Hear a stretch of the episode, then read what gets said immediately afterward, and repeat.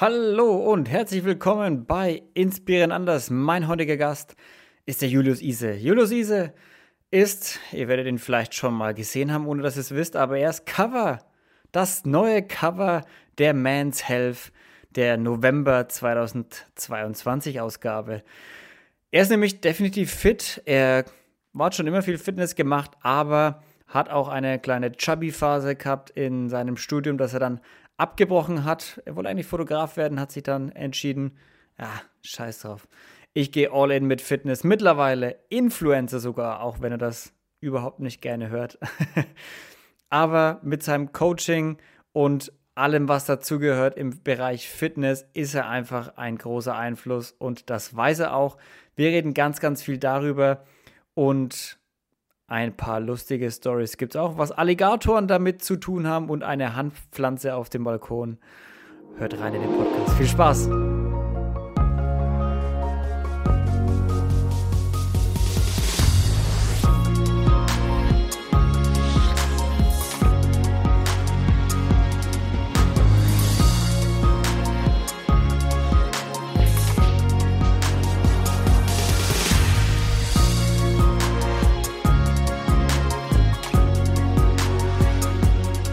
Willkommen zurück bei Inspirieren Anders. Und heute gehen wir ins schöne Berlin und ich sitze heute zusammen mit dem Julius. Hi Julius, wie geht's dir? Hallo, sehr gut. Vielen Dank für die Einladung. Ja, schön, dass du da bist. Schön, dass es geklappt hat. Erzähl doch mal kurz, was machst du, damit die Leute einfach mal so ein, so ein Bild von dir bekommen? Ich bin hauptberuflich Online-Coach und mache ja so ein bisschen Themen rund äh, um das Thema Fitness-Inhalte auf Social Media, also Instagram, YouTube. Ich habe einen Blog, aber meine Haupttätigkeit ist wirklich das Coaching von Leuten. Ich bin als Trainer auch bei der Mental Health in deren Fitnesscamps dabei und es dreht sich alles darum, die Leute zu motivieren, Sport zu machen, sie zu unterstützen mit Trainings- und Ernährungsplänen und da zu schauen, dass man fit wird. Viel dreht sich auch um die Optik tatsächlich. Ich habe selber eine ähm, ganz gute Transformation, würde ich sagen, hinbekommen von meinem Körper und damit motiviere ich quasi die Leute und helfe ihnen dabei, das Ganze ein bisschen ja. nachzumachen. Was meinst du mit Transformation hinbekommen? Also für alle, die jetzt nur zuhören, vielleicht mal kurz auf die Insta-Seite von dir spitzen, dann weiß man, wo du jetzt stehst und wo kommst du denn her? Genau, ich war nicht wirklich schwer übergewichtig, aber ich hatte auf jeden Fall ein paar Kilo zu viel und habe ganz klassisch während meines Studiums ähm, knapp 10, 15 Kilo zugenommen, die einfach nicht hätten sein müssen. Ich habe mich ganz klassisch von Cornflakes, Pizza und Toastbrot ernährt, ja. drei Jahre gefühlt, weil es einfach schnell gehen musste, während der Arbeit am Schreibtisch irgendwie immer unbewusst gegessen, aufgehört, Sport zu machen und habe mich einfach ja gehen lassen und habe dann aber selber an einem gewissen Punkt gesagt, hey, so kann es nicht weitergehen, habe meine Ernährung langsam umgestellt, angefangen joggen zu gehen, zuerst zu Hause trainiert, dann im Fitnessstudio und das Ganze hin bis zu einem Bodybuilding-Wettkampf in der Men's Physik-Klasse. Das heißt, mit oh, yeah. längeren Badehosen ähm, wirklich so die, die Körperveränderung einmal durchgemacht. Also von unförmig mit 90 Kilo bis hin zu definiert und muskulös mit 75 Kilo dann wieder runter, Muskeln wow. aufgebaut. Genau. Wie groß, wie groß bist du? 1,84. 1,84. Wow, okay, mit also 75 Kilo für 1,84. Da kann man schon gut was sehen, oder? Das war schon, ja, auch natürlich ein bisschen dünn, würde ich jetzt im Nachhinein sagen, aber man hat ja ein paar Techniken, wie man dann auch noch so ein bisschen das Wasser aus dem Körper rauspresst für ein paar Stunden, ah. um noch ah. definierter auszusehen. Also da verliert man dann in den letzten paar Stunden oder letzten zwei Tagen auch schnell nochmal zwei, drei, vier zusätzliche Kilo. Oh, ähm, wow. Also so richtig dehydrieren die letzten Tage vor dem Wettkampf. Genau, also man ist so schwach wie sonst eigentlich nie als Sportler, sieht aber am besten aus. Aber mit Leistungsfähigkeit hat das dann an dem Punkt nicht mehr viel zu tun. Meinst man, man kriegt gerade noch so auf der Bühne seine Muskeln angespannt für zehn Minuten und dann. Genau, so ist es. muss irgendwie noch lächeln, nochmal alles anspannen ja. und danach wird dann wieder gegessen und getrunken. Ja, woher kam, die, woher kam die Motivation, das zu machen? Also als du im Studium gemerkt hast, okay, du hast einfach irgendwie 10, 15 Kilo zu viel drauf, und der Umschwung zu, okay, ein paar Jahre, und ich weiß nicht, wie viel Zeit zwischen dem Punkt lag und du stehst auf der Bühne für einen Bodybuilding-Wettbewerb, aber da muss ja ein kolossaler Umschwung auch irgendwo stattfinden. Ich habe in meiner Jugend immer Sport gemacht und ich war auch von 16 bis 20 regelmäßig im Fitnessstudio und habe mich dann, als ich mich aber aufgrund meines Umzugs fürs Studium einfach gehen lassen, ähm, mhm. Habe mich immer daran zurückerinnert, wie, wie sah ich früher aus, wie habe ich mich gefühlt und dieses Unwohlsein wurde dann irgendwie immer größer und an einem Punkt habe ich gesagt, hey, ich muss wieder was ändern. Ich habe mich früher viel wohler gefühlt. Das war wirklich so ein Moment. Ich weiß das jetzt auch noch, da saß ich ähnlich wie jetzt am Schreibtisch und wenn ich so nach vorne gefahren bin, habe ich immer mit meinem unteren Bauch die Tischkante berührt. Und das war einfach ein Scheißgefühl. Genau, und da wusste ich, da, daran will ich was ändern, der Bauch muss weg. Ja. Weil meine Arme sind genetisch immer schon ganz gut da ist auch, alle fragen mich immer nach den besten Armübungen. Ich mache da nicht viel. Ich habe da wirklich Glück, dass bei den Armen fast alles mhm. von alleine passiert. Und die waren in der Zeit auch okay, aber der Bauch halt einfach nicht. Der war sehr, sehr unförmig. Und da habe ich gesagt, da will ich was dran ändern. Und das ging dann wirklich Schritt für Schritt. Ich habe zuerst ähm, zu Hause was gemacht und bin dann irgendwann in ein Fitnessstudio gegangen und da waren ein paar Wettkampfathleten schon, die das selber gemacht haben. Und die haben mich immer gefragt, ob ich nicht mal Lust hätte oder ob ich mir das nicht vorstellen könnte, das selber zu machen. Mhm. Und das erste Jahr sagt man immer nein, auf gar keinen Fall, das ist mir ja viel zu extrem. Und je länger man dann aber irgendwie trainiert und dann hat man das doch so im Hinterkopf und irgendwann sagt der Kopf dann schon, hey, was wäre, ähm, wenn ich das mal machen würde? So, es wird mich ja schon reizen, so zu sehen, was bei mir möglich ist, wenn man sich da wirklich mal committet und das voll durchzieht. Und ja. an einem gewissen Punkt habe ich gesagt, okay, ich probiere es jetzt einfach mal aus. Ja, und seitdem bist du auf dem, auf der Straße der Fitness angekommen, also so richtig. Genau, also damit war es dann wirklich, ja, davor auch schon wirklich vier, fünf Mal die Woche Training, aber dann natürlich noch konsequenter und ich habe auch drei Jahre Wettkämpfe gemacht, verschiedene Seasons. Ach, du warst jetzt nicht nur einmal so, einmal um es mit dir zu beweisen, sondern hast es wirklich. Nee, ich habe dein Blut geleckt und gesagt, okay, ah, ist ganz okay. cool. Es lief auch gar nicht so schlecht. Man macht, wenn man einmal so eine Diät gemacht hat, eh meistens zwei, drei, vier Wettkämpfe nacheinander, damit sich die Diät gelohnt hat. Da mhm. sind meistens ein, zwei Wochen Pause dahinter. Es gibt immer im Frühjahr eine Saison, da sind ein paar Wettkämpfe und im Herbst. Und ich habe im Frühjahr mitgemacht und fand das cool und habe gesagt, okay, ich mache jetzt eine Aufbauphase über den Sommer und den Winter und dann probiere es nächstes Jahr nochmal. Und es waren insgesamt drei Jahre. Ähm, ich habe auch einen Wettkampf auf Bali gemacht.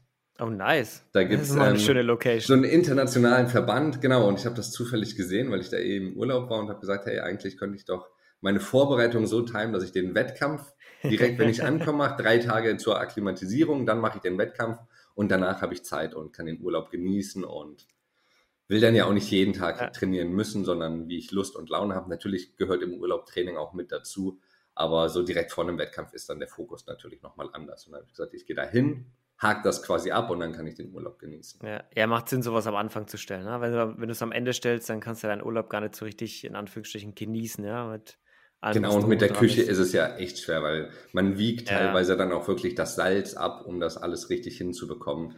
Und wenn du da in Asien bist und auswärts immer essen gehst, da weißt du ja wirklich nicht. Du weißt ja nicht mal genau, welches Fleisch du auf Bali bekommst. Es heißt Hühnchen, man weiß es aber nicht so genau. Und alles andere ist da ziemlich unkontrollierbar. Ja, krass. Also ich finde es, ich bin auch immer wieder mein, ich habe auch einen Fitnesscoach und er ist auch ähm, im Bodybuilding im, im Moment und geht mhm. da auch auf Wettkämpfe. Gerade eben hat er jetzt die letzten Wettkämpfe irgendwie vor, vor oder schon vorbei. Und er sagt, also was er auch immer erzählt, ist, weil ich dann oft, ich hatte, ich habe oft den Fehler gemacht, ich habe dann angefangen so, ja, ich mache das so und so, aber ich mache das nicht annähernd so gut wie du in deinen Instagram-Stories. Und er meint dann auch so, ja, aber Luca, ganz ehrlich, du kannst dich nicht mit mir vergleichen. Ich trainiere auf einem Bodybuilding-Wettkampf. Du trainierst, um fit zu werden. Das ist ein meilenweiter ja. Unterschied, weil er macht wirklich irgendwie so einen Fünf-Tage-Ausflug und hat zwei, zwei Sporttaschen nur mit vorgemachtem Essen dabei. Und das ist ja Wahnsinn. Ja, das funktioniert, finde ich, auch nicht dauerhaft. Es gibt Leute, die ziehen das sehr, sehr krass durch. Ich bin auch mit dem Reiskocher zu meinen Eltern gefahren. Da war so fast Wochenende an Bodensee und klar, die haben keinen Reiskocher und ich nehme meine Haferflocken und meinen Reiskocher mit. Und da bin ich schon froh, dass das jetzt auch abgehakt ist. Also so ja. das, mittlerweile habe ich das Bodybuilding-Kapitel hinter mir gelassen. Ja, es ist schon ein brutaler Aufwand. Deshalb Respekt, wer das auch wirklich durchzieht und Respekt, wer sich da motivieren kann und motiviert halten kann. Weil darum geht es. Also motiviert sein für ein paar Monate ist immer gut, aber wirklich auf den Wettkampf hin motiviert zu bleiben und wirklich so viele Sachen, auf so viele Sachen zu verzichten, die man eigentlich ja schon manchmal ganz nice fände, ne? wie im Urlaub oder hier mal ein Bierchen oder da mal länger wegbleiben. Äh, beeindruckend. Und wer das durchzieht, äh, höchsten Respekt. höchsten Respekt. Wie lief denn dann, warst du dann in deiner Fitnessphase, warst du da schon Fitnesscoach auch, als das angefangen hat mit dem Bodybuilding auch? Bist du da schon langsam in die Coaching? Das kam gleichzeitig. Ja. Also das Coaching kam wirklich durch diese ähm, Veränderung, die ich selber mitgemacht habe. Damals habe ich Vollzeit als Fotograf gearbeitet, selbstständig und habe auf Social Media, gerade auf Instagram, eigentlich auch mehr Behind-the-Scenes-Content veröffentlicht und habe dann so ein bisschen einfach, weil es mir Spaß gemacht hat, auch meinen sportlichen Fortschritt mit hochgeladen. Und da kam am Anfang vor allem von Fotografen, Kollegen und Leute, die meine Arbeit als Fotograf verfolgt haben, Interesse, wie ich das gemacht habe. Und mhm. weil ich schon immer Social Media und Online ähm, Fan auch bin und ich hatte schon zig verschiedene Blogs. Ich hatte mal einen Produkttest-Blog, ich hatte mal einen Reiseblog, dann gab es natürlich einen Fotografie-Blog, es gab mein Fotografen-Portfolio, das habe ich immer alles selber programmiert. Und dann kam zwangsläufig auch der Fitness-Blog dazu, ähm, weil Fitness dann ein größeres Thema wurde und alles, was damals Thema war, wurde drüber gebloggt. Und der Blog hat sehr viel Anklang gefunden und ich glaube, eineinhalb Jahre nachdem der Blog bestand, wo es dann erstmal Beiträge rund ums Thema Fitness gab und die Anfragen immer wieder kamen, hey, wie genau machst du das? Habe ich gesagt, hey, ich biete jetzt einfach zusätzlich zu meinem Fotografenjob auch Online-Coaching ähm, im Fitnessbereich an. Ich habe da ein paar Weiterbildungen gemacht als ähm, Fitnesstrainer, mittlerweile auch Functional Trainer und in verschiedene andere Richtungen wie High Rocks und so, was es alles gibt. Mhm. Damals war es aber so der normale, die normale Fitnesstrainer-Lizenz und habe gesagt, ähm, ja, dann biete ich neben der Fotografie, losgelöst auch auf meinem Fitness-Blog, auf meiner Fitness-Website, ähm, individuelles Coaching an für Training, gerade aber für die Ernährung, weil ich eben auch weiß, wie es ist, wenn man Vollzeit oder auch selbstständig arbeitet. Mhm. Ähm, wie, wie, viel Zeit hat man überhaupt und was ist realistisch, was kann man da an der Ernährung machen ähm, und dass man da einen Weg findet, wie das auch zusammen funktioniert mit einem normalen Alltag, in dem man trotzdem ja. eine gesunde Ernährung einbringen kann, die zu den gewünschten Ergebnissen führt. Ja, ich finde es auch gut, dass du nicht einfach so angefangen hast mit, äh, ich kenne mich einigermaßen mit Fitness aus und ich mache jetzt mal einen Trainer oder biete mal Coachings an, sondern wirklich dich fortgebildet hast, weil ich finde, mittlerweile, wenn du in Fitnessstudien gehst oder in Gyms, sehr viele Trainer, die da rumlaufen, haben keine Fitnessausbildung mehr. Also können die auch nicht wirklich, wenn du dann irgendwie siehst, wie sie an Geräten andere Leute einweisen, irgendwie habe ich immer das Gefühl, so, okay, ah, warst du selber schon mal auf dem Gerät gesessen? also, es kommt mir nämlich nicht so vor und bei dem auch nicht und bei dem auch nicht und bei dem auch nicht. Also ist ja irgendwo auch gefährlich, wenn jemand anfängt zu unterrichten, obwohl er keine Ahnung von dem Thema hat, weil gerade beim körperlichen oder im Fitnessbereich, du kannst ja jemanden auch sehr schnell, wenn er anfängt, eine Übung auszuführen und gewöhnt sich an die Ausführung und wird immer schwere Gewichte nehmen, und die Ausführung ist aber schlecht, dann wird er irgendwann ja Probleme bekommen. Ja, absolut. Deshalb, da, ich, ich denke, das ist ein großes Problem, weil gerade online auch der, die Jobbezeichnung Coach ist ja, ja. nicht geschützt. Es, es kann sich ja jeder Fitnesscoach nennen. Es, ähnlich wie Fotograf, ist ja so ein ja. Ding. es, es kann, kann sich auch jeder Fotograf nehmen, aber da tut man natürlich niemandem so schnell weh oder es kann irgendwie zu äh, gesundheitlichen. Problemen führen oder Verletzungen im schlimmsten Fall. Ähm, genau da ist es schon wichtig, irgendwie eine gute Basis zu haben und selber zu wissen, was man macht. Und ich glaube, das ist auch das, weswegen es bei mir einfach gut funktioniert, weil die Leute sehen, dass ich es selber auch durchgemacht habe. So, ich weiß vor allem, wovon ich rede. Ich finde immer schwer, wenn man es auch nur in der Theorie kennt, weil den ja. Fall gibt es ja auch, dann hast du Coaches, die haben zwar alle Zertifikate, du siehst aber, die haben noch nie irgendwie ähm, mal auf ihre Ernährung geachtet, jetzt ganz ja. böse gesagt, ähm, haben zwar einen Job und stehen irgendwo in einem Fitnessstudio, weil sie das Thema spannend finden. Ähm, wenn man sich selber aber auch so ein bisschen auskennt, das muss ja nicht jeder der breiteste sein, nur damit man weiß, wie es funktioniert, aber einfach das Gefühl kennen und wissen, wie eine Übung funktioniert, wie ähm, worauf es zu achten gilt und einfach, was es da für Probleme auch geben kann. Ja, und online wird ja auch immer schwieriger, wirklich auch einen Bezug zu deinem Coach zu kriegen. Wenn du jetzt, ich meine, ich kenne meinen Coach persönlich und deshalb habe ich ihn auch ausgewählt. Aber wenn du deinen Coach jetzt nur online kennst und aus irgendeiner Website, irgendeiner Homepage von ihm geholt hast, du hast ja nicht wirklich, wenn er da keine Credentials irgendwie angibt, dann weißt du ja auch nicht wirklich, wer, wer ist denn die Person dahinter? Ja, ist die wirklich fit im Moment oder war das nur mal, oder sind das alles nur Stockfotografien oder irgendwas? Du hast ja keine Ahnung, wer sich dir da verkauft. Du findest es schon raus, wenn du einigermaßen Menschenkenntnis hast, aber wie du schon sagst, das Coaching-Thema oder der Name Coach ist halt wirklich, es hat Vorteile, dass es nicht geschützt ist, aber es hat halt auch Nachteile. Es ist wie mit allen Sachen auf der Welt. Ne? Vorteil, alle möglichen, die, die Einstiegshürden sind sehr niedrig. Also wirklich auch Leute, die sich einfach mega gut damit auskennen, können das machen, ohne dass sie jetzt ähm, eine Fortbildung dafür brauchen oder irgendwie eine dreijährige Ausbildung. Aber du hast halt auch die Scharlatane, die ihr Unwesen damit treiben. Ne? Ja. Also ich glaube, egal in welchem Bereich man sich dann Coach sucht, gerade wenn es online ist, genau. muss man einfach ein bisschen recherchieren und schauen, was, gibt es für Referenzen. Ähm, zum einen natürlich auch, was, was, was hat der Trainer für Abschlüsse vielleicht gemacht, je nachdem. Im Business-Bereich ist es ja, finde ich, oft noch schwieriger, wenn man sagt, man hat einen Business-Coach, da wirklich durchzuschauen, was, was steckt dahinter oder ist das Business einfach nur das Coaching oder hat man selber auch Erfahrung in anderen äh, Business-Bereichen und genauso aber auch im Fitnessbereich. So, was was gibt es da für echte Kundentransformation und eben vielleicht auch direkt mal auf Social Media schauen, was da sonst ja. so gemacht wird drumherum. Was ja du ganz gut machst mit Social Media, ich meine, du hast es am Anfang schon erwähnt, dass Social Media und Marketing machen gerade irgendwie auch so dein Steckenpferd, ein bisschen auch durch die Fotografie. Hat das auch da mit oder dazu beigetragen, dass es bei dir dann mit dem Coaching gut lief, auch am Anfang, dass du sagen konntest, ich kann das jetzt auch Vollzeit machen oder war das am Anfang auch ein bisschen ruckelig bei dir? Das war am Anfang sehr ruckelig und ich hatte auch gar nicht okay. so viel Fokus darauf. Also es war eher so, ähm, es lief so nebenbei und ich habe mich gar nicht so 100% darauf mhm. konzentriert, mhm. weil ich ja viel als Fotograf auch gearbeitet hatte und über den Blog dann auch äh, Werbepartner hatte, für die ich Blogposts gemacht habe oder später Instagram-Kooperationen. Und das Fotografieren mache ich mittlerweile nur noch für mich selber, weil mein Job als Fotograf zwangsweise durch Corona eigentlich beendet wurde. Mhm. Also da riesen Respekt an alle Fotografen, die das gut weggesteckt haben. Alle Jobs, die ich hatte, wurden innerhalb von einer Woche eigentlich gecancelt, auch große mhm. Produktionen, mhm. wo es hieß, hey, können wir erstmal nicht machen, mal schauen, wann es weitergeht und da habe ich nie wieder was gehört. Und ab da und gerade weil dann halt auch die Fitnessstudios zu waren und die Leute, die motiviert waren, umso mehr gesagt haben, hey, ich will einen Coach, der mir ein bisschen hilft. Was kann ich auch zu Hause machen? Wie kann ich da effektiv trainieren? Ich habe vielleicht nur ein paar Hanteln zu Hause oder auch nur das eigene Körpergewicht. Was kann man da machen? Ja. Ähm, von da war eigentlich der Fokus so 100 Prozent auf dem Coaching und ja. auf meinem also Social Media Business. Also warst du, war das für dich, weil viele ja immer so das Negative in der Corona-Zeit sehen, so mein Business wurde zerstört und Co. Ist ja auch schlimm und das ist, ist eine furchtbare Sache, dass so viele Businesses und Geschäfte kaputt gegangen sind oder aufgeben mussten. Aber es steckt ja auch in allem immer eine Chance. Ja, das äh, hängt uns mittlerweile auch zum Hals aus, dieser, dieser, dieser Satz.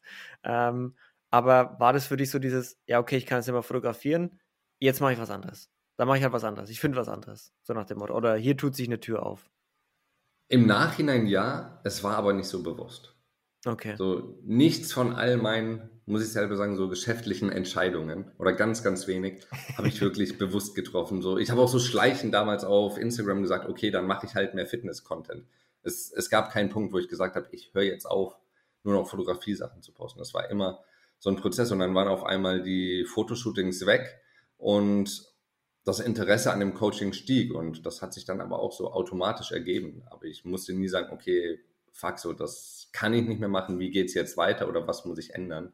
Sondern ganz oft ist es wirklich so nach meinem Bauchgefühl passiert, mhm. dass ich einfach so gefolgt bin und reagiert habe auf die Situation, wie sie ist, beziehungsweise auf die Nachfrage, die dann da war. Mein Coaching war, bestand ja, es gab die Website und ähm, da war ich dann quasi direkt bereit, das so ein bisschen hochzufahren ohne dass ich aber sagen musste, ich strukturiere meine Arbeit jetzt um oder ich muss mich da super neu ausrichten, sondern es ist eigentlich wirklich von alleine passiert. Ja. Wieso, Julius? da kommt jetzt mal ein innerer Franke raus. Ja? Wieso hast du eigentlich nichts Gescheites gelernt? ähm, ich glaube, das ist passiert, weil meine Eltern mich immer ermutigt haben, auch da schon meinem Bauchgefühl zu folgen. Es, mhm. es gab nach meinem Abitur zwei Optionen. Das eine war, oder eigentlich drei. BWL-Studium zu Hause in meiner Heimatstadt in Konstanz. Mhm. Option zwei war ein duales Studium bei der Sparkasse und Banker zu werden. Mhm. Und Option drei war eine private Ausbildung beziehungsweise ein privates Studium mit so einem privaten Diplom als Fotograf. Und weil mein Vater ein sehr ambitionierter Hobbyfotograf schon sein ganzes Leben war und ich auch in meiner Jugend schon viel fotografiert habe, hat er mich eigentlich darin bekräftigt und gesagt, hey, probier doch das Fotografending aus, weil er hat es nie als Job wirklich gemacht und fand es cool, wenn ich das machen würde. Und von daher habe ich mich dann einfach dahin gewagt und das Ganze gemacht. Und als es dann zu dem Punkt kam, wo ich gemerkt habe, dass, dass mich das Studium nicht weiterbringt, nach vier von sechs Semestern standen die auch hinter mir, als ich gesagt habe, ich würde das Studium, glaube ich, lieber beenden und die Zeit und das Geld, was da reinfließt, einfach in freie Projekte investieren, da rein mein Portfolio aufzubauen, war auch immer der Rückhalt da. Ähm, und keiner hat jemals gesagt, hey, du brauchst aber den Schein oder denk dran, du brauchst irgendwie den Abschluss, sondern es, da war immer das Vertrauen, komischerweise auch sonst in meiner Jugend, so egal, was ich für Faxen gemacht habe. Ähm, ich hatte auch mal, ich glaube, das ist mittlerweile verjährt, eine Marihuana-Pflanze auf dem Balkon. So, die von der, der Balkon war von der Straße einsehbar. Und da hat auch keiner gesagt, Junge, was machst du, sondern ja, so, du, du wirst schon wissen, was du machst. Und das, das hat funktioniert. Irgendwie hatte ich immer Glück bis hierhin, dass alles, wo ich so meinem Bauchgefühl gefolgt bin und das Vertrauen meiner Eltern so in meine Entscheidungen, ähm, dass es gut funktioniert hat. Mhm, sehr gut. Ja, ich meine, es gehört auch irgendwo dazu, oder? Das, also erstmal das Glück ein bisschen haben, aber ich finde schon auch, man kann durch sein Verhalten das Glück auch ein bisschen erzwingen. Ja, man, also man, man, man, muss fleißig sein. Ich glaube, das genau. kann ich sehr, sehr gut und ich habe immer Bock auf das, was ich mache. Und ich arbeite eher zu viel als zu wenig und ich habe Probleme, Arbeit auch mal liegen zu lassen. Und der mhm. Drive ist, glaube ich, schon wichtig, weil man kann sich auch selbstständig machen und dann einfach nichts machen. Vor allem, wenn man während dem Studium irgendwie noch so ein bisschen finanziellen Background oder sowas hat, dass man nicht ja. super viel direkt verdienen muss. Und da habe ich aber den Antrieb, das immer zu machen und dem zu folgen, was mir Spaß macht weil sonst kann man da, glaube ich, auch sehr, sehr mit auf die Schnauze fliegen. Und ich würde auch nie sagen, ähm, lasst euer Studium sein oder das macht keinen Sinn, einen Abschluss zu haben. Also ich habe, ich bin sehr, sehr dankbar, dass es geklappt hat. Es hätte an vielen Stellen, glaube ich, aber auch anders laufen können. Also ja. Ähm, Klar, kann es immer. So, es sind, ja, es sind ja oft die Entscheidungen, wo man dann darauf zurückschaut und sagt, Oh wow, das war, das war sehr leichtsinnig. Das hätte auch sehr schnell in eine andere Richtung gehen können. Ja, ich, ich bin in Florida mal rückwärts an einen Alligator rangegangen, weil ich so ein Selfie vom Alligator machen wollte, Was? der auf der Straße lag. Und ich gucke mir das Bild an und man sieht die Angst in meinen Augen. Und da denke ich jetzt auch, das, das hätte nicht sein müssen. Man musste, bevor man in diesem Park ist, unterschreiben, dass wenn man stirbt, dass man selber dafür haftet. Also ich wäre wahrscheinlich nicht der Erste gewesen. Wow. Aber in dem Moment dachte ich, das wäre eine gute Idee. Und auch das hat funktioniert, sonst würde ich jetzt nicht hier sitzen. Ähm, ja. Aber genauso ist es auch mit den Entscheidungen. manchmal sieht man, wie du sagst, im Nachhinein, das war ein bisschen heikel und da hat es zum Glück funktioniert. Aber wenn man so einen sicheren Weg hat und es hätte mit Sicherheit auch nicht geschadet, das Studium zu Ende zu machen und mal den Abschluss zu haben. Jetzt mit der Berufserfahrung im Nachhinein ist es ja sowieso, ist man an dem Punkt, wo man sagt, dass die Berufserfahrung hat mehr Wert als so ein Zeugnis, was man irgendwo vorweisen kann. Ja. Ja, das ist ja auch immer, wenn du dann irgendwo auch eine Leidenschaft für irgendwas hast und die auch rüberbringen kannst. Das ist ja, das, ist ja auch mit eins der A und O's, wenn du dich selbstständig machst oder wenn du irgendwas als Business aufbauen willst, weil wenn die Leute merken, okay, der hat da eine Leidenschaft dafür und der brennt dafür, dann, dann wissen sie ja auch im Hinterkopf so, okay, der weiß auch viel dafür, weil das ist dem nicht zu schade, abends auch nochmal zu recherchieren. Oder ja. der geht auch die Extrameile, so nach dem Motto, ne, dafür. Und das finde ich dann, dann, dann, dann fühlt sich auch nicht unbedingt wie Arbeit an, weil ich glaube auch das, was du beschreibst, dieses fleißig sein, wenn du irgendwas richtig geil findest, dann bist du auch automatisch ein bisschen fleißiger dafür, weil du hast Spaß dabei.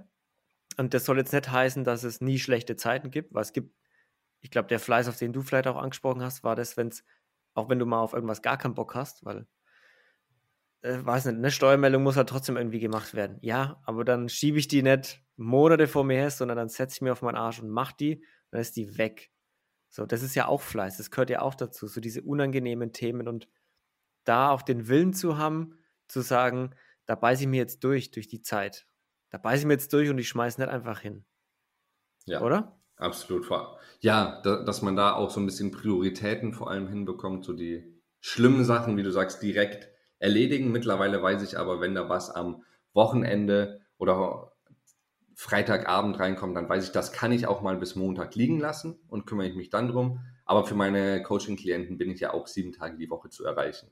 Also wer da eine Frage hat, der bekommt genauso am Samstagnachmittag, wenn ich das lese, eine Antwort wie auch am Montagmittag ja. oder Mittwochabend. Also da bin ich wirklich ähm, immer für die Leute da. Und was ich mittlerweile gelernt habe, was am Anfang echt schwierig war, auch so ein bisschen mal abschalten zu können.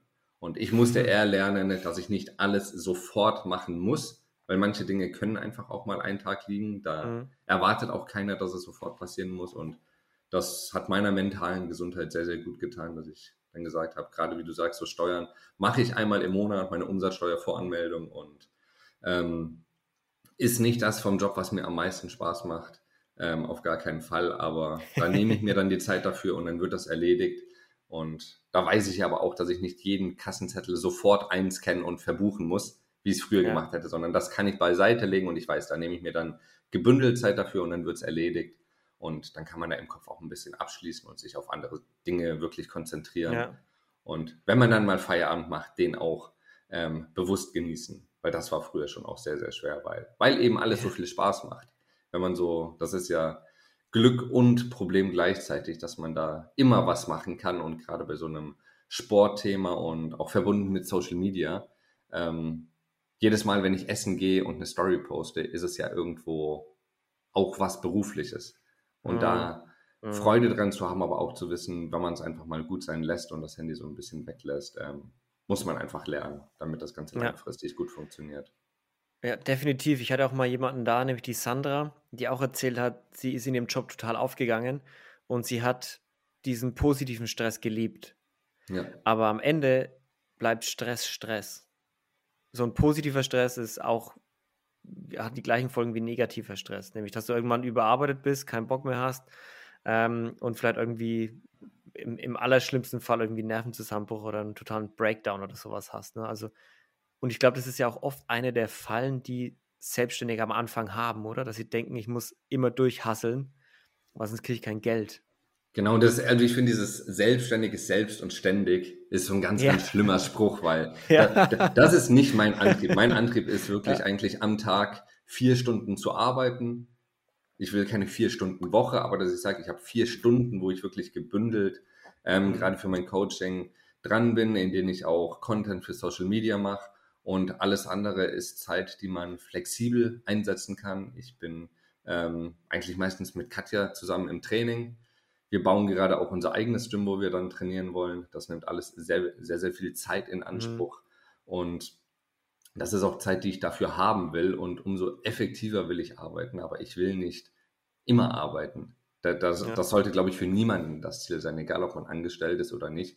Sondern ich will die freie Zeit, die ich habe, dann auch mit den Dingen verbringen können, die mir Spaß machen und die auch nicht sein müssen. Wenn man was dann trotzdem noch zusätzlich macht, ist es ja trotzdem schön, aber diesen Drang, immer arbeiten zu müssen, ist in der Selbstständigkeit, glaube ich, sehr, sehr schwierig. Natürlich muss man am Anfang gerade erstmal durchziehen und sich irgendwie was aufbauen, aber langfristig ist das einfach nicht möglich, wenn man eine gesunde, auch ist auch so ein schlimmes Wort, aber so diese Work-Life-Balance, die man da irgendwie haben will, um, um aber für ein Privatleben, für eine Beziehung, für den Job, um überall ähm, das erfolgreich führen zu können, muss man da einfach auch mal Grenzen ja. haben. Ja, definitiv, definitiv. Da stimme ich absolut mit dir ein, Julius. Was ist das, was dich am Coaching äh, am glücklichsten macht? Das sind schon die Leistungen und die Fortschritte dann von meinen Klienten, wenn die es selber sehen. Weil es ja. geht ja schon bei jedem darum, ähm, ja, nicht nur optisch besser auszusehen, sondern auch wirklich für die Gesundheit was zu machen, sich wohler zu fühlen und das Erreichen von Zielen, wenn es auch mit so einem Vorher-Nachher-Bild ist, kenne ich ja von mir selber. Und wenn Leute dann nach sechs Monaten irgendwie sagen, hey, ich habe 10 oder 15 Kilo abgenommen und man sieht es wirklich oder man hat zwei Kleidernummern weniger und die Leute sind damit happy und auch das Selbstbewusstsein und das Auftreten nach außen verändert sich ja wirklich. Wenn man da merkt, dass man das Leben von Menschen bereichert und in dem Bereich besser macht, der Gesundheit was Gutes tut. Das ist ein super ähm, befriedigendes Gefühl und ich weiß selber, wie es mir Selbstvertrauen und mehr Selbstwertgefühl gegeben hat und das anderen Leuten zu ermöglichen oder sie auf ihrem Weg dahin zu unterstützen, ist was, was mir sehr, sehr viel Spaß macht. Ich glaube, man unterschätzt auch, wie viel es ausmachen kann, wenn man einfach ein bisschen aufrechter läuft durchs Leben, weil genau. man sich ein bisschen fitter fühlt oder weil man sich ein bisschen schöner im Spiegel findet, so nach dem Motto, ne? Genau, das sind so ganz kleine Sachen und da zu wissen, dass man da Leuten dabei helfen kann, die so auch die kleinen Momente bei denen im Leben verändern und dass es dann nicht nur darum geht, wie man ähm, jetzt auf einem Foto irgendwie anders aussieht, sondern dass die Leute sich einfach besser fühlen und man, man hat ja ein glücklicheres Leben. Das zeigt sich ja in einer Beziehung, das zeigt sich im Job, wenn man sich selber wohler fühlt und ist was, wo, glaube ich, sehr, sehr viele Leute drauf achten können oder wo sehr viele Verbesserungspotenzial auch haben. Und da für einige beizutragen, äh, ist ein sehr, sehr schönes Gefühl. Ja. Wie war es damals oder wie findet es eigentlich statt? Weil du hast ja auch erzählt, dass du im Men's Health Camps oftmals als Trainer mhm. mit dabei bist. Wie kommt sowas zustande? Weil ich glaube, das ist sowas, was vor allem Men's Health Leser oder auch Fitness, äh, ja, Fitnessbegeisterte oft so als das, so da, dann bist du ganz oben in der, in der, in der Coaching, in der, in der Health, in der, in der, in der Fitnessszene, wenn du bei Men's Health, die Zeitung dafür. Die haben ein, ähm, das Camp wird von einem ähm, Reiseveranstalter organisiert, quasi die Durchführung. Und die sind vor ein paar Jahren, ist da ein Trainer ausgefallen. Und da haben sie gerade so im Bereich für den Muskelaufbau jemand Neuen gesucht. Und ich war mit der Redaktion schon sehr, sehr lange in Kontakt. Ich habe die auf der FIBO mal bei einem Contest kennengelernt und irgendwie ist dann mein Name gefallen, weil die seitdem wussten, was ich mache und weil ich mit der Redaktion damals schon ganz gut war. Und da hat sich das ergeben, dass ich eingesprungen bin. Und über Corona wurde einiges dort auch umstrukturiert. Ein, zwei Camps sind natürlich auch ausgefallen. Und dann gab es eine eigentlich neue Zusammensetzung des Camps und ich bin der einzige Trainer, der aus dem alten Team übernommen wurde. Ähm, oh, nice. Weil da war ich quasi der Neueste und dann kam das neue Team und bin jetzt immer noch mit dabei. Das war, ich bin vor zwei Wochen wiedergekommen. Im Oktober waren wir jetzt wieder in Andalusien für eine Woche. Das war mein fünftes Camp, was wir jetzt zusammen gemacht haben und ist natürlich super cool, dann irgendwie mit 50 bis 80 sportbegeisterten Männern da eine Woche ja. in der Sonne zu verbringen. Entweder ist es Andalusien oder Griechenland. Das sind meistens so die zwei Standorte, ähm, die es da gibt. Und dann da eine Woche wirklich Gas zu geben, ähm, macht super viel Spaß. Und ähm, ja. ja. Ist es wie so ein Ritterschlag gewesen für dich? So, okay, ja. krass, Men's Health. Wow ist nach wie vor für mich immer noch so das Magazin ist. Das war, was ich mit 16 mir angeschaut habe, irgendwie die Cover, als ich da mit 16 angefangen habe zu trainieren. Und ähm, damals, klar, da ging es schon drum, irgendwie 1000 Liegestütze am Tag für die perfekten Bauchmuskeln. Mittlerweile sind die Themen ja auch, ähm, haben sich auch weiterentwickelt. Es sind auch viele ja. funktionale Sachen dabei, auch immer wieder Sachen aus dem CrossFit-Bereich oder ähm, ja, die wirklich weg von diesem ähm, immer nur Bauch trainieren gehen, was natürlich inhaltlich ähm, sehr, sehr gut ist. Man kann das Fitnessrad aber nicht neu erfinden. Aber ich denke, genau dafür steht ja die Mental Wer irgendwie Motivation sucht, der schaut sich das Magazin an, der schaut sich die Cover an. Ähm, und da ist es natürlich super, super cool und eine Ehre, auch für das Camp als Trainer zu arbeiten. Ja, ja, glaube ich sofort. Also ich meine, wahrscheinlich sehr, sehr viele, gerade jugendlich, männliche, haben die Men's Health früher gelesen, gerade wo du sagst, auch mit 16, gerade wo das Pumpen so ein bisschen losgeht, ne? so für die Disco ein bisschen aufpumpen und ein ja, für die Mädels dickere Arme kriegen und sowas. Äh, das ist die Zeitung im Prinzip und es ist ja immer noch die Zeitung und da als Model dann angefragt zu werden und zu sagen, okay, ich, jetzt bin ich quasi, ne, ich übertreibe, jetzt bin ich quasi der Mann auf dem Cover ne, und den ich früher immer begeistert angeschaut habe und mir dachte, wow, das ist so das Ziel meiner, meiner Träume, meiner Fitnessträume, ist schon ein krasser Ritterschlag. Also Glückwunsch dazu. Glückwunsch dazu, Julius. Mit dem Cover müssen wir mal schauen. Äh, wann ist hier die Ausstrahlung geplant? Äh, wahrscheinlich so Ende des Jahres, gegen Ende des Jahres circa. Okay, weil dann ähm, können wir sagen, wir können mal schauen, was da Mitte November mit dem Cover passiert. Also wir sind jetzt ja Ende Oktober, da kann ich noch nichts hundertprozentiges äh, zu sagen. Nice. Ähm, wenn wir aber mal schauen, was da in ein paar Wochen passiert, ähm, könnte das nochmal sehr, sehr spannend werden. Ähm, sehr gut. Aktuell bin ich einfach nur als Trainer mit dem Camp dabei. Ähm, was die Vorderseite des Magazins angeht, wird sich dann aber bis Ende des Jahres vielleicht auch noch was ergeben. Sehr gut. Ich bin gespannt. Ich bin gespannt. Julius, ich weiß, ähm, du würdest dich niemals so bezeichnen, aber ähm, man muss es trotzdem sagen, du bist schon auch so ein bisschen Fitness-Influencer. Ja, muss ich. Muss ich auch wenn du dich nicht so vorstellen zugeben. würdest. Genau, es, es, würde nicht auf meiner Visitenkarte stehen. Ähm, aber ja, so zusammen mit dem äh, Fitnessbegriff auf jeden Fall. Also ja. Ich habe meine Sponsoring-Verträge im Supplement-Bereich, im Kleidungsbereich und da ist das ähm, ja, Darstellen von Fitness und der Promotion auch von Fitnessprodukten natürlich ein Teil davon. Ja. Was ist, also nochmal vielleicht für alle, was bedeutet es, Influencer zu sein für dich? Ähm, Influencer zu sein bedeutet eigentlich mit einer Reichweite, die man auf Social Media hat, Werbung für Produkte zu machen. Dass man okay. eben bestenfalls als Influencer nicht wahllos irgendwelche Produkte bewirbt, sondern wirklich Sachen, die zu der Nische, in der man sich bewegt, dazu passen. Und mein Thema auf Social Media ist ja ähm, zum einen Coaching-Inhalte, sehr, sehr viel, aber auch mein eigenes Training. Eigentlich mhm. dreht es sich da mehr um meine Person, was ich so mache. Damals war es der Übergang vom ähm, übergewichtigen Fotograf hin zu einem Bühnen, Men's Physik, Wettkampf, Bodybuilding, Athlet. Mittlerweile mache ich viel Functional Fitness, ähm, in die CrossFit-Richtung eigentlich und zeige auch da mein Training, wie, wie sieht das aus, was mache ich, wie ist mein Alltag, begleite jetzt auch den Aufbau von unserem Gym und daher habe ich da auch verschiedene Partnerschaften, in denen ich mhm. Fitness-Equipment bewerbe, wie schon gesagt, Nahrungsergänzungsmittel von Foodspring, mit denen habe ich einen langjährigen Vertrag, aber auch schon, da sind wir jetzt bald im vierten Jahr, also das ist wirklich ähm, sehr, sehr langfristig, was mir auch viel bedeutet, weil gerade in diesem Influencer-Business gibt es ja sehr oft auch immer wechselnde Partnerschaften und ähm, dass verschiedene Produkte beworben werden. Da versuche ich wirklich ähm, das Ganze, wenn es geht, irgendwie möglichst langfristig zu machen, damit es auch für die Leute nachvollziehbar ist, für was ich stehe. Ja. Und ist es für dich auch, also, weil oft hat man ja das Problem, dass man nicht mehr weiß, wem man jetzt glauben soll. Na, wer wirbt jetzt für was, weil es gutes Geld gibt und wer wirbt jetzt für was als Influencer, weil er davon überzeugt ist von dem Produkt. Ne? Genau. Gab es für dich da schon mal so eine Situation, wo du dachtest, boah, die bieten echt gutes Geld oder einen richtig geilen Vertrag, aber mit dem Produkt kann ich eigentlich gar nichts anfangen. Muss nicht mal ein schlechtes Produkt sein, muss nur sagen so, ich trage doch gar keine Uhren. Was soll ich jetzt Rolex-Werbung machen? So nach dem Motto.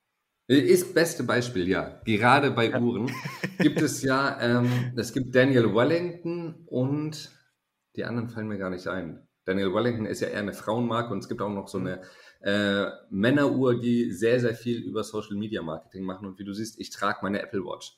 Ja. Und ich habe ihm gesagt, das ist das klassische Ding. Ich liebe meine Apple Watch und ähm, habe die immer an. Ich habe die beim Sport an, ich habe die aber auch in der Freizeit an und ich brauche keine analoge Uhr. Und die zu bewerben, könnte ich machen und es, wär, es ist bestimmt eine schöne Uhr, ähm, aber es ist einfach nicht das, was ich trage und dann muss ich da keine ja. Werbung für machen. Genauso gibt es auch Partnerschaften, ähm, wo ich einfach merke, die Rabattcodes sind zu hoch. Da ist das Produkt vielleicht gar nicht schlecht, aber jemand, bei dem ich einen Rabattcode für 44% dauerhaft anbiete, denke ich dann, wa warum promotet ihr das Produkt dann nicht direkt einfach günstiger, sondern versucht es ja. für Leute, die keinen Code haben, so teuer darzustellen. Das ist einfach eine Marketingform, die mir nicht gefällt. Und mhm. da gibt es ja genug Alternativen, wo ich trotzdem sagen kann, hey, das ist, ähm, wenn ihr ein ähnliches Produkt wollt, hier kriegt ihr das direkt ein bisschen günstiger oder in einer besseren Qualität, dann kauft lieber das. Aber ja, da gibt es immer wieder Deals, wo man sagt, ähm, passt einfach zu mir jetzt hier an der Stelle nicht. Ja, ja, aber viele würden es ja trotzdem annehmen. Oder viele würden sich dann vielleicht verbiegen lassen und deshalb spricht es für dich, dass du eher auf die Authentiz Authentizität gehst und sagst, ja, nee, passt nicht zu mir, dann mag, mag ich nicht. Mit Sicherheit, da gibt es ja immer auch, es gibt bestimmt auch Produkte, die ich mal gemacht habe, die andere auch nicht machen würden. Man muss auch immer schauen, was zu einem ja. passt. Ähm, da ist ja auch jeder anders, aber ich versuche da wirklich für mich einen Weg zu finden, dass ich Produkte erstmal selber teste, auch wenn es Sachen sind, die ich noch nicht kenne, weil es kommen natürlich auch immer mal neue Sachen auf den Markt. CBD war da auch ein ganz großes Thema. Mm, da habe ich ja. auch ähm, viel durchprobiert. Es gab Produkte, die fand ich cool, die habe ich auch mal beworben. Es gab aber auch Sachen, die habe ich getestet, wo ich gesagt habe, okay, das, damit kann ich einfach nichts anfangen oder das wirkt nicht bei mir und dann kann ich da auch keine Werbung für machen. Ja, ja finde es gut, dass du das so ehrlich machst. Also ich finde es auch gut, dass du sagst, ja, ich teste die dann schon, ich bin schon fair und gebe dem auch eine Chance, aber wenn es mich nicht überzeugt, Leute, dann sorry, dann kann ich kann dafür nicht mit meinem Namen stehen. So. Ja. auch wenn ihr es sehr gut zahlen würdet. ja, Ende des Tages halte ich ja mein Gesicht dafür in die Kamera. Das Eben, ja. Darf man auch nicht vergessen und das, was man sich da irgendwie über Jahre aufbaut, auch an Vertrauen, das färbt ja auf alle anderen Partnerschaften ab. Und ja, wenn man stimmt. da das schnelle Geld sieht, das kann an manchen Stellen für manche Leute funktionieren, aber ich glaube, wenn man sich das wirklich langfristig aufbauen will, ist es ja sehr, sehr wichtig, dass man da ähm, ja auch für Dinge steht, die einfach gut sind oder die zu einem selber passen. Und wenn ich jetzt ein, zwei Deals mache und die Leute sagen hinterher, hey, das war doch irgendwie alles Kacke, dann hm. wird auch keiner mehr meiner Eiweißempfehlung zum Beispiel vertrauen. Ja. Und da ja. Ähm, ja, das Ganze wirklich ehrlich aufzubauen, halte ich mit Abstand auch. Für mich selbst, so egoistisch ich das dann wiederum sehe, ähm, für am sinnvollsten langfristig und natürlich auch am ehrlichsten allen Followern gegenüber. Ja, ja und es ist auch so, du in den, in den aktuellen Zeiten, wenn du so einen Miss, Misstritt oder einen Fehltritt hast oder die erlaubst, du bist ja auch schnell einfach gecancelt. Und das geht ja. ja super schnell. Du machst einmal richtig scheiß Aussage irgendwie auf deinem Instagram-Profil oder wirbst für einen Hersteller, der dann irgendwie rauskommt, dass er irgendwie rechtsradikal ist, keine Ahnung. Dann bist du ja auch weg vom Fenster, ne? Ganz schnell. Und deshalb, äh, deshalb ist es wahrscheinlich besser, wirklich gut auszuwählen, für wen man, für wen man wirbt und für wen nicht. Hast du schon mal, hast du bei dir schon mal erlebt, dass du ähm, so mit deiner Influencer-Reichweite richtig was veränderst bei Leuten? Weil oft ist es ja so, wenn du Inf oder wenn Influencer irgendwie eine neue Marke oder irgendwas bewerben oder über irgendein Thema reden, dass es dann auf einmal so einen Boom darin gibt, weil ja schon, ich meine, Influencer ist, man hat Einfluss. Ähm, dass ich selber jetzt wirklich einen Hype um irgendwas hm. ausgelöst habe, glaube ich nicht. Muss ich ehrlich sagen. Da, dafür bin ich nicht ähm, groß genug, relevant genug, dass ich irgendwelche ähm, Server-Websites, ähm, äh, Website-Server zum Einknicken, genau. dass sie in die Knie gehen, bringen oder sowas oder dass man ähm, irgendwas alleine krass verändert. Ähm, ich denke, was Sportkleidung angeht, da ähm, das war aber auch nicht ich, da war ich früher bei Gymshark, die waren oder sind in der Zeit sehr, sehr groß in Deutschland mhm. geworden. Mhm. Das war aber natürlich die Marke selbst, das internationale Influencer-Team, da gab es ein deutsches Influencer-Team, da war ich mit dabei. Ähm, das war super, super spannend, aber dass man jetzt sagt, man macht alleine ein einzelnes ähm, Produkt oder eine Marke viel, viel größer, als sie vorher waren, ähm, nee, gab es bei mhm. mir bisher eigentlich nicht. Okay, nice. Aber trotzdem, du warst zumindest schon mal dabei. Ja, und hast so miterlebt, wie was richtig durch die Decke gehen kann, so richtig Erfolg hat ja, von, von so einer Marke. Weil Gymshark sieht man ja mittlerweile überall. In jedem, in jedem Fitnessstudio hat irgendwer Gymshark-Produkte an oder Kleidung, ne?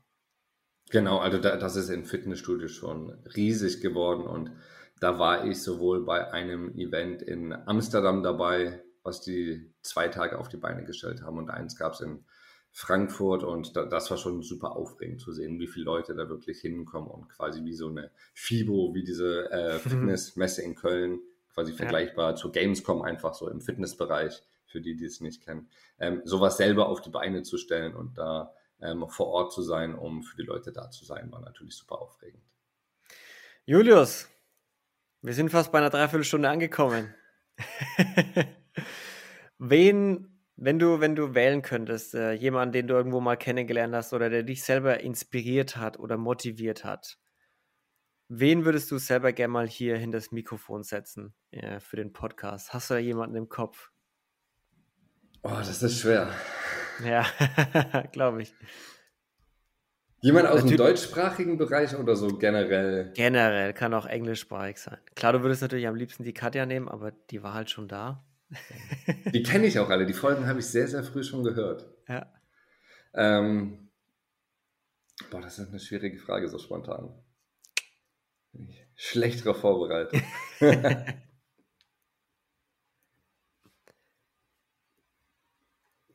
Muss ich mir mal durch den Kopf gehen lassen. Lass es dir durch den Kopf gehen, Julius. Lass es dir durch den Kopf gehen. Hast du denn eine Buchempfehlung? Irgendwas, was du mal gelesen hast, wo du sagst, boah, das Buch, das hat irgendwie, das war richtig geil das sollten, sollten sich vielleicht mehr Leute mal durchlesen. Gibt es irgendwie so ein Buch bei dir? Boah, Lesen ist auch ein schwieriges Thema. Jetzt kommst du mit den schwierigen Fragen um die Ecke. Ähm, also ich fand die Steve Jobs Biografie super, super mhm. spannend. Ähm, einfach wie er so an viele Dinge rangegangen ist und wie eigensinnig er da vor allem war. Ja. Ähm, ansonsten, ne. Gut, die Steve Jobs Biografie passt doch. Wunderbar. Julius, vielen, vielen Dank, dass du da warst. Ich ja. würde sagen, du machst jetzt nochmal ordentlich Werbung für dich. Wo findet man dich, wenn man dich kontaktieren will? Und dann rappen wir das Ding hier ab. Sehr, sehr gerne. Vielen Dank für die Einladung nochmal und für die Zeit und das Gespräch. Wer mehr von mir sehen möchte, kann super gerne. Am einfachsten oder am meisten gibt es auf Instagram zu sehen. Das ist at Julius Ise, I-S-E. Das ist tatsächlich auch mein Nachname und keine Abkürzung, wovon sehr, sehr viele auch immer ausgehen.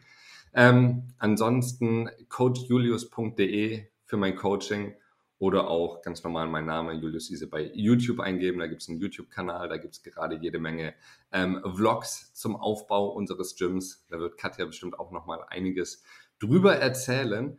Ähm, genau, das sind eigentlich so die Hauptpunkte, wo man mich sehr einfach finden und kontaktieren kann.